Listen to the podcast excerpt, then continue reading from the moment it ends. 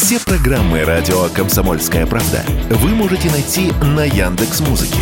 Ищите раздел вашей любимой передачи и подписывайтесь, чтобы не пропустить новый выпуск. Радио КП на Яндекс Музыке. Это удобно, просто и всегда интересно.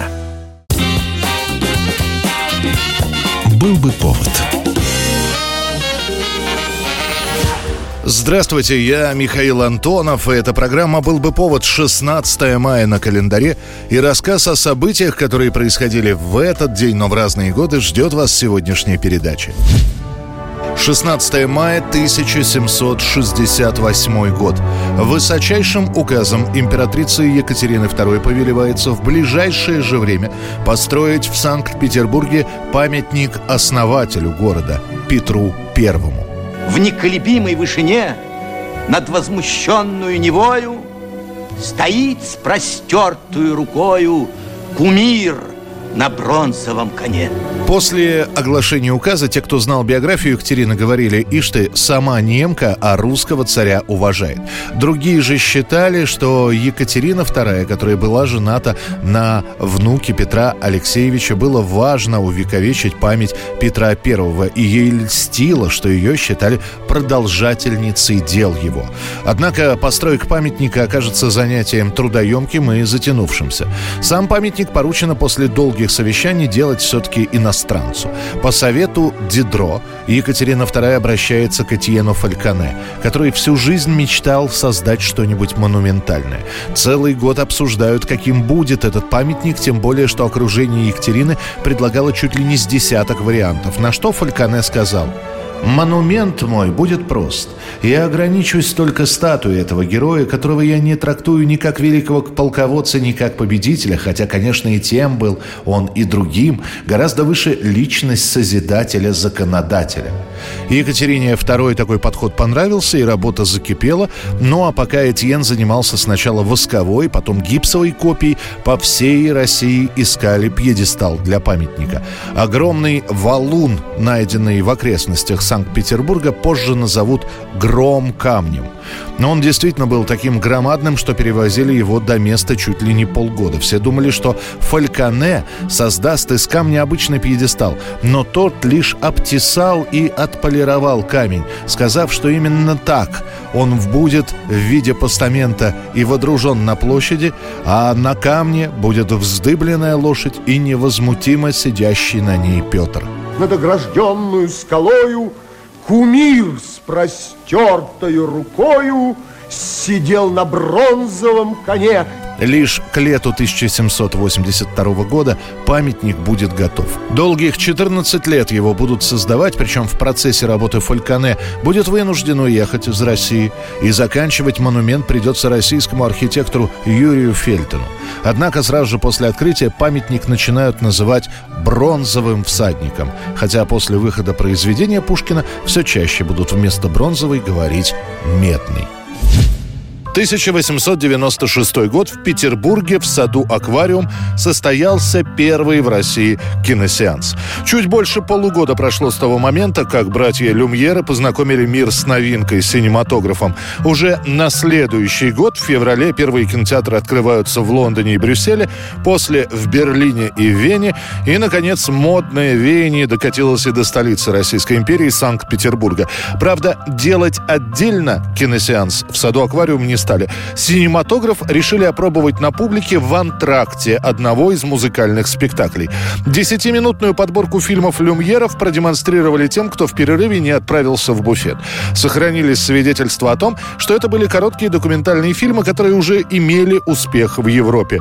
Выход рабочих с завода, разрушение стены и знаменитое прибытие поезда. Петербургская публика была в восторге. Через несколько дней первый киносеанс состоится в Москве Москве, а летом 1896 года фильмы Люмьера покажут на знаменитой Нижегородской ярмарке.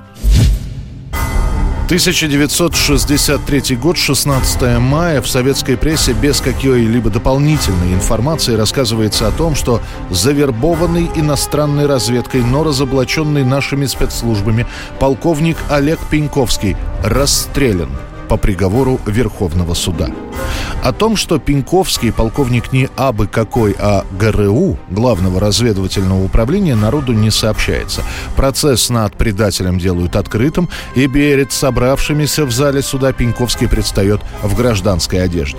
Сам суд будет довольно быстрым, благо доказательств собрано предостаточно. Следовательно, вы являетесь агентом двух разведок одновременно.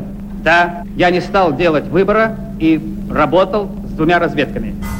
Пеньковский не диссидент, не борец с режимом. Просто побывав несколько раз за границей, он понял, что заслуживает большего. А когда его пытаются завербовать, он радостно идет на контакт в обмен на обещание денег, переселение за границу и собственного дома. По возвращению Олег Пеньковский переснимает секретные документы на микропленку, встречается с агентами. Правда, сам при этом не подозревает, что уже по прибытию из-за границы он попадает под подозрение. Пеньковского задержат буквально буквально за несколько дней до командировки в США, из которой полковник не собирался возвращаться. Предателю и шпиону, продавшему свое отечество, нет места на земле. И я требую приговорить Пеньковского к смертной казни приговор о высшей мере станет для Олега Пеньковского шоком. По крайней мере, так видно на хронике. Жена и дочь полковника не знали о его шпионской деятельности, поэтому к ним никаких репрессий применяться не будет. Известно лишь, что после оглашения дела о приведении приговора в исполнении жена Вера Пеньковская и дочь Мария поменяют фамилии. 1990 год, 16 мая, начинает свою работу первый и единственный съезд народных депутатов Российской Федерации. Событие настолько значимое, что этот самый съезд в прямом эфире показывают сразу несколько телеканалов. Само мероприятие преподносится так. Депутаты попробуют найти выход из кризисной ситуации, которая сложилась в экономике и политической жизни страны. На деле же оказывается, что тысяча с лишним человек собираются не для того, чтобы слушать других, а для того, чтобы самим сказать. Поэтому на протяжении почти месяца, вот сколько идет съезд, страна наблюдает, как народные избранники сражаются за право выступить на трибуне. И рабочие надеются, что наш съезд не допустит повышения цен товаров народного потребления и продовольственных товаров. И рабочие высказали так. Те средства, которые предусматриваются на компенсацию, правительство возможно направить на латание тех прорех, которые имеются в бюджете. Сами депутаты – это не единое целое, это различные мелкие ячейки, группы, движения. На съезде, например, можно увидеть такие партии, как «Коммунисты России». Она, кстати, самая многочисленная, почти 400 человек. Есть партии «Продовольствие и здоровье», «Рабоче-крестьянский союз» и «Левый центр». Различных групп еще больше. Группа медицинских работников, группа «Север», группа «Чернобыль», группа журналистов «Гласность» и даже группа «За возвращение гражданства Солженицына Солженицыну. Каждый хочет выступить, считая, что именно их вопрос самый главный, и, решив этот вопрос, наступит в СССР наконец-то благодать. Газеты того времени пишут, первый съезд народных депутатов России, проходивший в Кремле, являл собой абсолютно неуправляемую массу разношерстного народа. Депутаты стремились любой ценой попасть на трибуну. При этом выступающих вообще не слушали. Все кричали, махали руками, выкрикивали прямо из зала какие-то лозунги и призывы. Есть большинство, которое настаивает на выдвижении одних и тех же кандидатур, и есть меньшинство, состоящее всего из пяти человек, которые тоже настаивают на выдвижение всех пяти человек. Трое из них уже избраны. Советские граждане в общей массе с интересом следят за съездом лишь первые дни. Когда начнется третья неделя выступлений, некоторые будут выключать телевизор со словами «Опять болтуны собрались». 16 мая 1993 года британская регги-группа UB40 добирается у себя на родине до первого места хит-парадов, записав кавер-версию на композицию Элвиса Пресли. Кстати, удивительно, что именно эта песня Элвиса была популярна для перепевок именно в Великобритании. Эту же песню уже записали Рик Эстли, группа Angel и Pet Show Boys, но именно версия UB40 достигает высоких мест в хит-парадах и на долгое время становится визитной карточкой группы.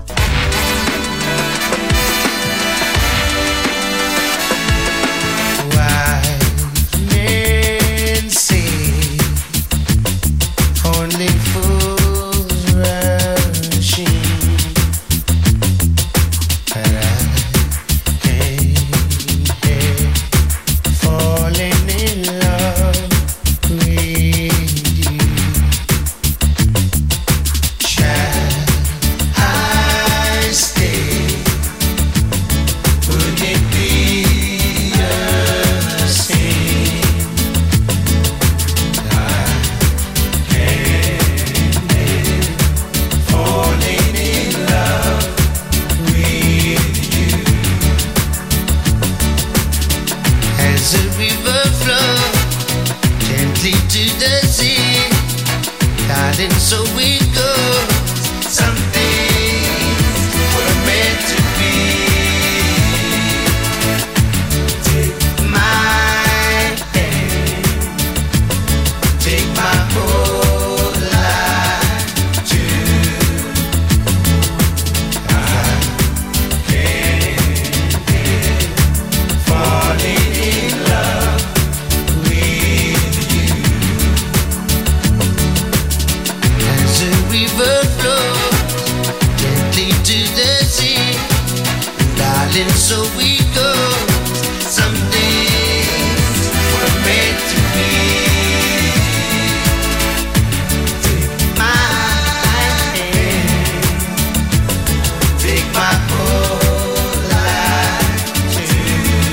Это была программа «Был бы повод» и рассказ о событиях, которые происходили в этот день, 16 мая, но в разные годы. Очередной выпуск завтра. В студии был Михаил Антонов.